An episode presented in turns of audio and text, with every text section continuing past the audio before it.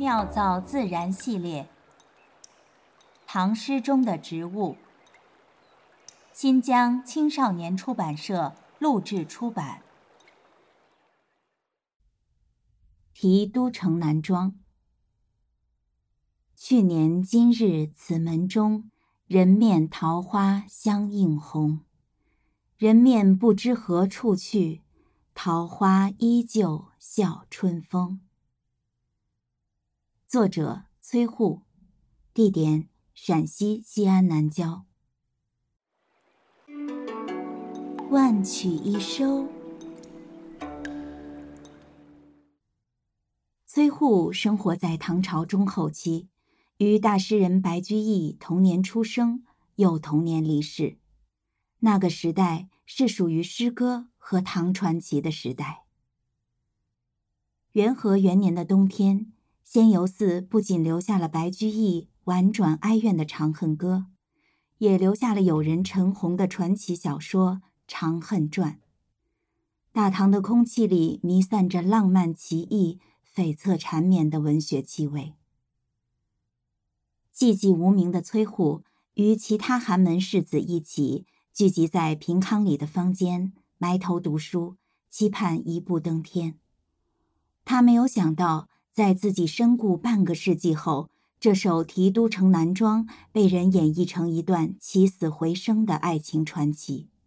他更没有想到，八个世纪后，崔护叶江的故事还在人们口中日夜传唱。近十二个世纪后，他的名字因桃花人面，终与大诗人白居易一起载入诗史，万古流芳。以桃花喻女子。最早出现在国风《周南·桃夭》：“桃之夭夭，灼灼其华。之子于归，宜室宜家。”三千多年前的新嫁娘做何种打扮，我们已无从得知。但一千多年前的唐朝是不容置喙的中国妆面史的高峰。上至贵妇，下至平民，女子们将面颊染红，甚至眼睛和耳朵也敷满胭脂。这种烟色珠粉，名字便唤作桃花。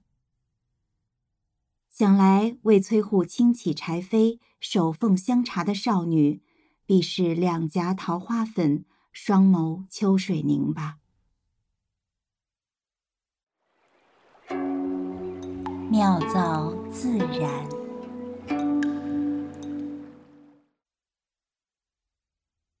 我们从崔护的这一首《人面桃花》中，就正好引出了古代女子妆容的知识。胭脂、妆粉还有腮红，自古就是闺中密友。胭脂呢，是面脂和口脂的总称。胭脂的种类和制作方法，史书中有很多的记载。主要呢是由朱砂、红兰花、紫草、紫卯、苏方木、落葵、石榴花、紫茉莉、玫瑰等等。制作而成的，并且呢，需要加入油脂或者是动物的骨髓来适应不同的需要，能够赋予皮肤不同的色彩，可以使女孩子的皮肤呈现出健康红润的气色，并且还可以突出面部的轮廓感。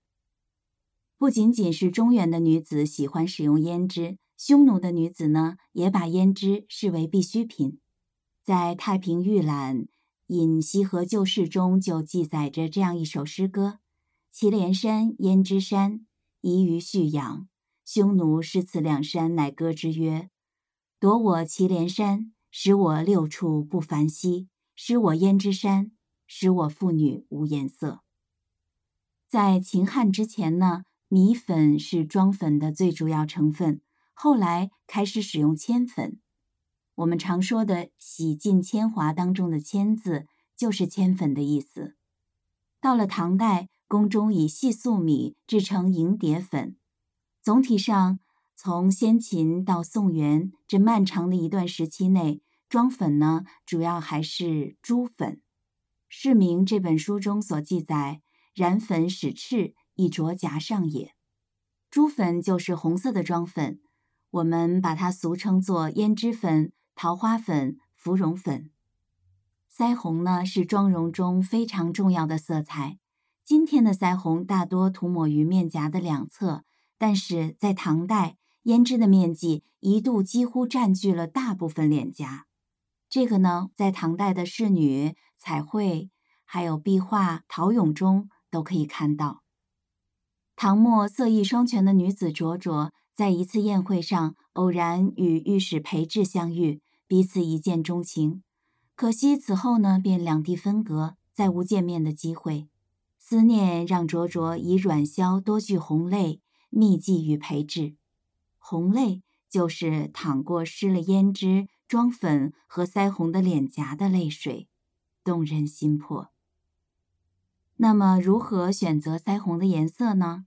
一般来说，肤色越白，腮红的颜色越浅；皮肤的颜色越深，腮红的颜色越深。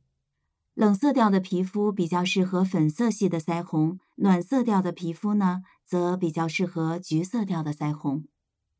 崔护所见到双颊桃花粉的少女，不知可爱深红，爱浅红呢？万曲一收，妙造自然。